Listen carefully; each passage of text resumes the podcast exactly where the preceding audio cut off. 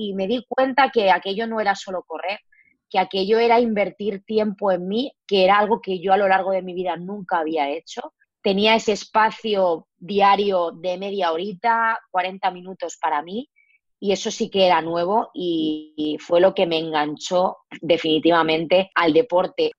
¿Tienes un negocio o estás pensando en emprender? ¿Te gustaría conocer de cerca las historias de increíbles emprendedoras que han pasado por donde estás tú ahora? ¿Estás lista para aprender de la mano de las mejores expertas y llevar tu proyecto al siguiente nivel? Si es así, entonces estás en el lugar correcto.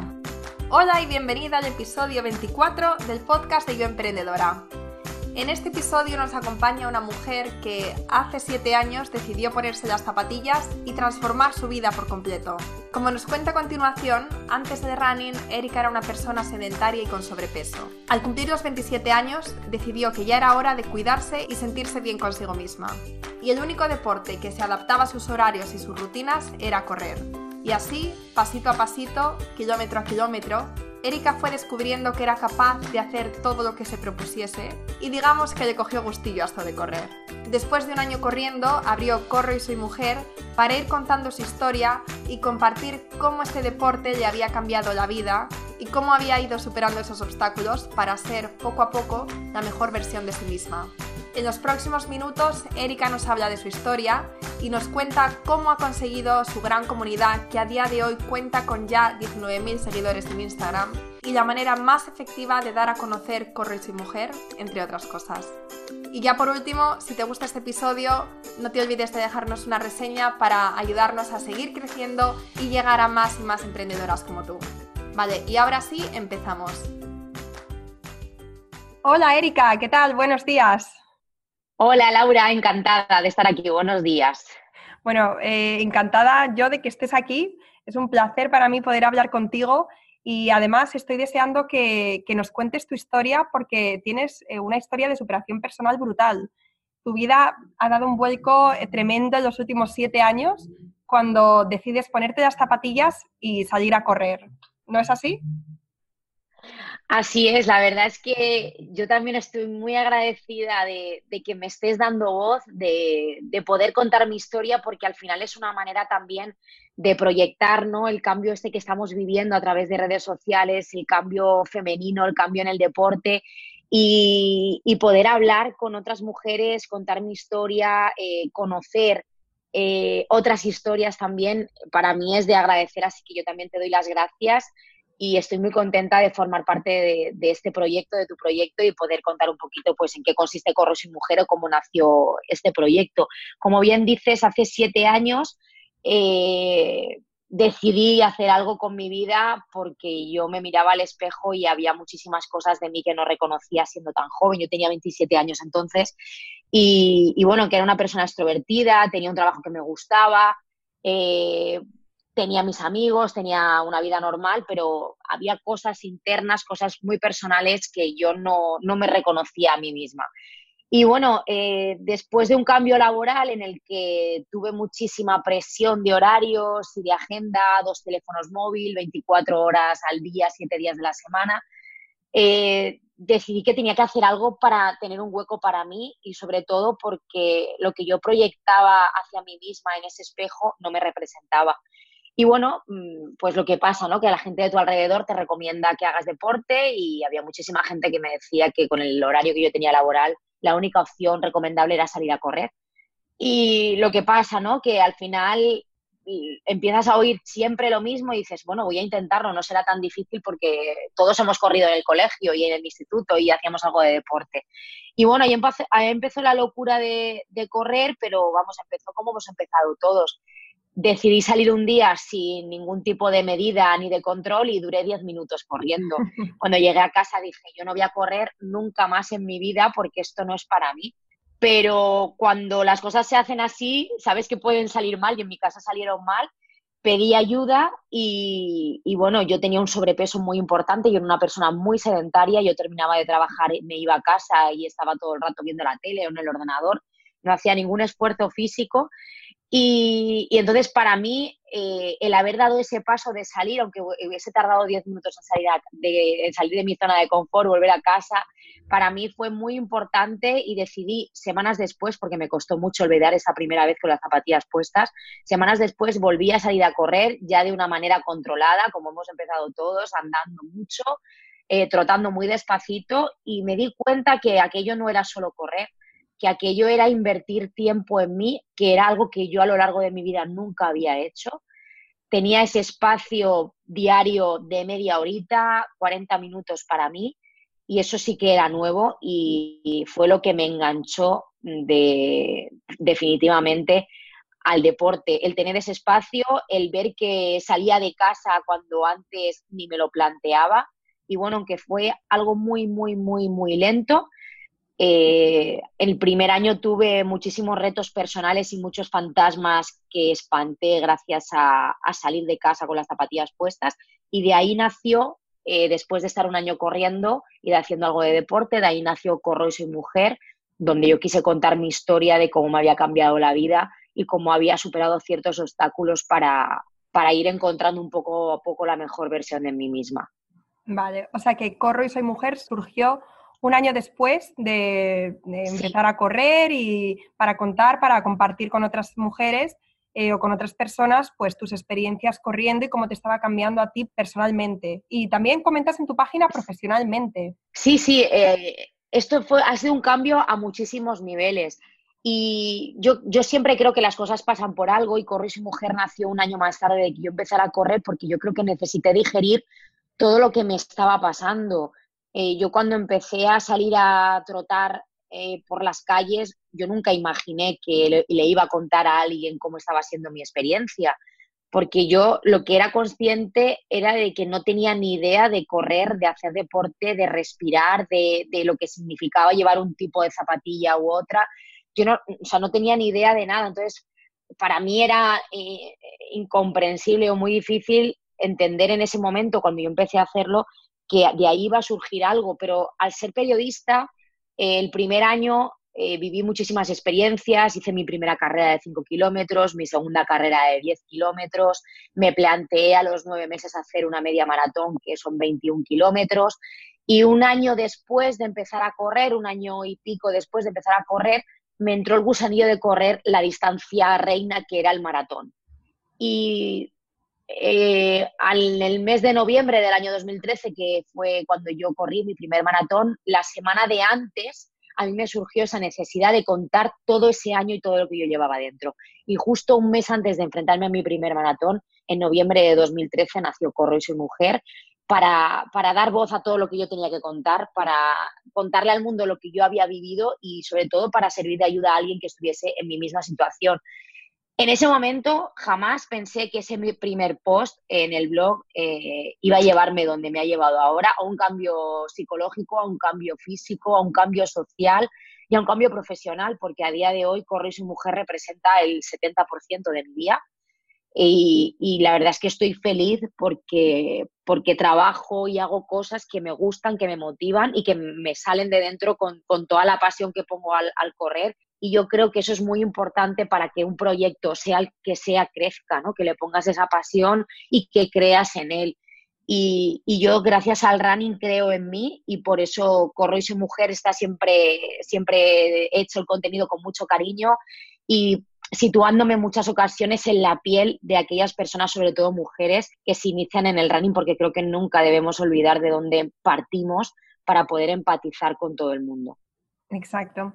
O sea que, el contenido de tu blog está basado en contenido que de, valor, o sea, empatizar con la gente, ofrecer lo mejor de ti. Y bueno, y así es, como has conseguido tener esa comunidad de personas que hoy en día eh, respaldan tu, iniciativa, te apoyan. Y porque en Instagram hoy en día sois 18.000, bueno, tienes una comunidad de 18.000 seguidores, ¿no?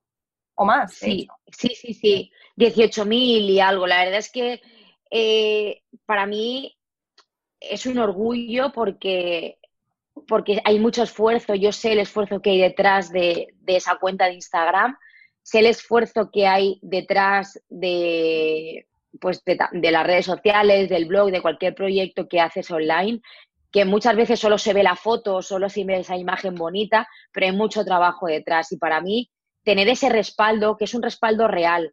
Eh, no me gusta perder el norte en redes sociales. Creo que en muchas ocasiones eh, en redes sociales eh, se nos va un poquito de las manos con el tema de los seguidores, el tema de, los likes. no sé, creo que, que hay que cuidar mucho el contenido yo soy partidaria de la calidad y no de la cantidad. Y, la verdad es que estoy muy orgullosa de mi comunidad porque siempre, siempre que he necesitado de ella han estado apoyándome. Eh, comprenden de dónde vengo, comprenden la necesidad que hay de un mensaje real, que es el que yo intento dar basado siempre en mi, en mi experiencia, y, empatizar de esta manera con, personas de todo ámbito social, de cualquier edad, de cualquier profesión, hombres, mujeres, que aunque sea corro y soy mujer, yo siempre lo digo, es una cuenta eh, de todos, no es una cuenta exclusiva solo para mujeres. Y, la verdad es que sobre ese tema nunca he tenido ningún problema.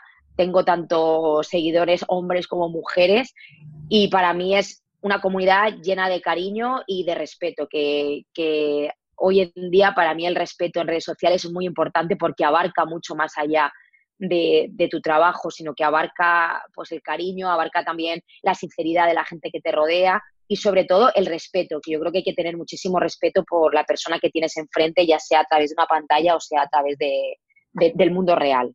Claro que sí. Y, perdón, ¿Y cuál dirías que, ha sido la estrategia o la manera más efectiva para, daros, para dar a conocer Corre y Soy Mujer?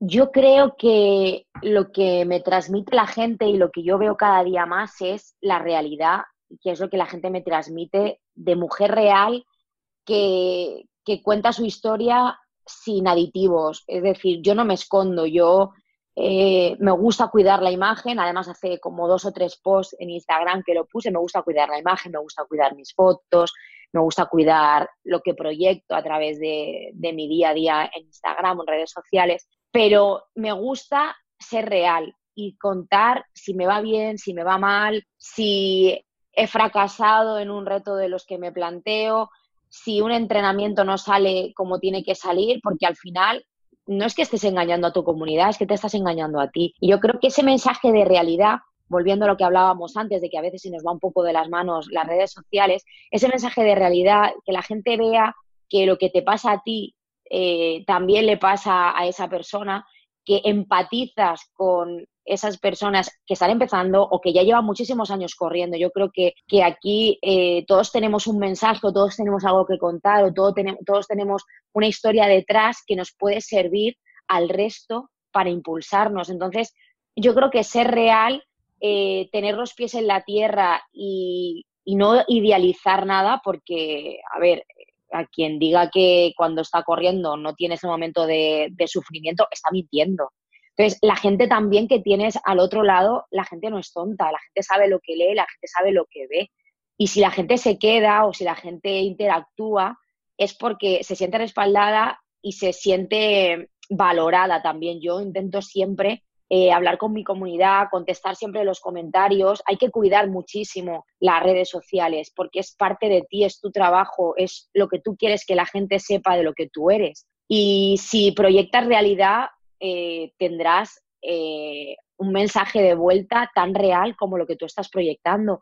Y yo me quedo con eso, el trabajo que hay detrás y sobre todo que, la gente ve que, que mi historia ha sido una historia de una evolución consecuente, una evolución trabajada, una evolución en el esfuerzo y en la constancia. Y yo creo que la sociedad necesitamos de ese tipo de historias porque vivimos en una vorágine, vivimos en, en imágenes idealizadas y esa realidad pues es lo que engancha ¿no? a la gente. Yo creo que, a ver, no me gusta sonar egocéntrica ni parecer eh, que, que wow, mi trabajo es lo más y tal, pero sí que es cierto que hablaba el otro día del egoísmo propio. Hay que creerse lo que uno hace porque lo hace con cariño y lo hace con muchísimo trabajo y cuando la gente te responde es algo maravilloso. Claro. Y además lo que has comentado de, eh, bueno, las redes están llenas de, imágenes de personas perfectas, con vidas perfectas, y, lo que buscamos la gente que consumimos estas redes sociales al final es pues sentirnos identificados con otra persona que, es un poco más afín a nosotros, porque al, fin, al final, ¿qué, te aportan estas vidas tan, tan ideales que al final eh, todos sabemos que no es verdad, que es una imagen y que, y que nadie muestra o que esas cuentas no muestran la realidad de las partes malas de, o las partes más crudas de su vida, sino todo lo bonito y lo que brilla. Entonces yo estoy totalmente de acuerdo que las cuentas que a mí más me enganchan y que yo sigo y que soy y que yo soy súper seguidora y súper amante de esas cuentas son las que son reales, que cuentan historias y que yo me puedo sentir identificada con ellas, como la tuya. Eso es. Es que yo, yo creo que hay que, que hay que retroalimentarnos. Yo creo que hay que aportar en esta sociedad. Yo creo que estamos aquí por algo en esta vida, siempre lo he pensado. Creo que todos tenemos como una labor social que hacer en algún momento dado de nuestra vida. Y, muchas veces no nos estamos dando cuenta, ¿eh? otras veces sí que somos conscientes, pero la, la mayoría de las veces no nos damos cuenta, pero estamos haciendo algo. Y, estamos haciendo algo porque el ser humano tiene esa necesidad ¿no? de, de involucrarse de involucrarse en las acciones diarias o en cualquier acción. Y, yo creo que eso se refleja ¿no? en, una red social como Instagram, que ha crecido vertiginosamente en los últimos años. Y creo que hay, muchos mensajes que tener en cuenta y mucha gente a la que seguir porque aporta muchísimo. Y estoy de acuerdo contigo. Yo me encanta, me encanta echar un vistazo a redes, a la gente que sigo, a, otras mujeres que hacen cosas maravillosas. Y, y, bueno, al final yo creo que esto esto es un juego de, todos en el que cada uno tiene su espacio y que lo bonito de esto es que sepamos diferenciarnos y sepamos quedarnos con lo mejor de cada uno. Claro. Y durante estos años, ¿cuál dirías que han sido tus principales retos eh, a la hora de desarrollar el proyecto Corro y Soy Mujer? Encontrar eh, el lenguaje que, que me caracterice y que la gente sepa que soy yo, ¿no? La que está hablándoles en primera persona. Mm, muchas veces eh, sabes que, nos quedamos simplemente con la foto, pero mi trabajo más importante en, Instagram, en este caso y en el proyecto, ha sido que la gente se pare a leer el texto por muy extenso que sea. Y sé que lo hacen porque la respuesta que recibo eh, así me lo hace constar. Pero para mí ese es el reto más, más importante no solo la foto. Yo quiero que se genere debate, creo que, creo que es necesario abrir ciertas heridas, creo que es necesario posicionarnos. Y para mí crear ese debate y que la gente sea capaz de pararse, reflexionar y saber e identificarse con lo que escribes, para mí es el reto más importante porque escribir no es solo unir palabras, es algo más es crear un mensaje que tenga sentido y que la gente se enganche al leerlo. Y para mí ese es el trabajo que sigo haciéndolo. Para mí eso es muy importante poner en valor mi trabajo. Al final soy periodista y le doy mucha importancia a la palabra. Para mí ese es mi referente o mi, mi huella o mi carta de presentación. Vale, perfecto. Pues ahora vamos a pasar a la sección de preguntas cortas, donde, como te comenté antes, eh, tienes que contestar de la manera más breve posible. ¿Vale? Vamos allá, vamos, allá. ¿Tienes algún truco, hábito o rutina que te ayude a mantener un buen equilibrio entre tu vida personal y profesional? Sin duda salir a correr, sin duda alguna. Háblanos de algún hábito que te ayude a ser productiva y dar lo mejor de ti a diario. Eh, ser ordenada para mí es básico en, en mi día a día. Eh, el orden para llevar una rutina productiva es imprescindible. Vale. ¿Has tenido que hacer alguna cosa que te sacara por completo de tu zona de confort? Eh, sí, sí, porque además yo soy de retos y he salido muchas veces de mi zona de confort desde la primera carrera de 5 kilómetros hasta ponerme retos de montaña, que para mí es un terreno muy hostil y, para mí es el reto pendiente que tengo. Y sí, sí que he tenido que salir obligatoriamente porque yo lo hago así para seguir conociéndome a mí misma. Vale. Si pudieras volver a los comienzos de Corro y Soy Mujer, ¿qué te dirías? Hazlo. lánzate. ¿Cuál es el mejor consejo que te han dado? Sigue siendo tú misma siempre. ¿Cuál dirías que es el secreto de tu éxito? La realidad, que es lo que he comentado antes, la realidad y, y que la gente me siente cercana. ¿Qué le dirías a otras chicas que quieren desarrollar sus propios proyectos? Que a pesar de ser yo la más miedica de todas, que no tengan miedo y que sepan focalizar en su verdadera fuerza. ¿Y cuál dirías que es el secreto? Ah, ah, no, ya te he preguntado esto, perdona. Eh, ¿Qué libro recomiendas que te haya marcado durante estos años como emprendedora? Mm, a mí el libro que me marcó muchísimo eh, fue Ensayo sobre la ceguera de José Saramago y recomiendo mucho, mucho, mucho leer varias veces al año El Principito. Vale, uy, pues mira, justo el otro día en una entrevista eh, la chica recomendó ese y también la semana pasada. O sea que El Principito es libro, libro de, cabecera.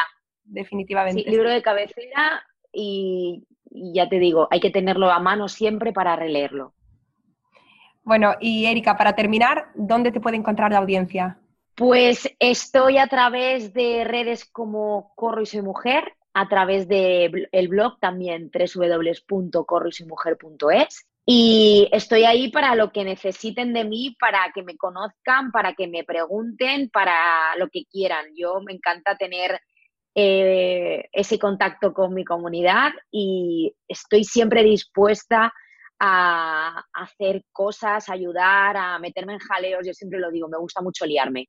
Entonces soy, soy muy facilona para cualquier lío que me propongan. Así que me pueden encontrar en Corro y Soy Mujer y, y ojalá, ojalá nos encontremos muchos locos de los que corremos y los que no corremos pero quieren iniciarse y podamos hacer muchas cosas juntos. Eso es.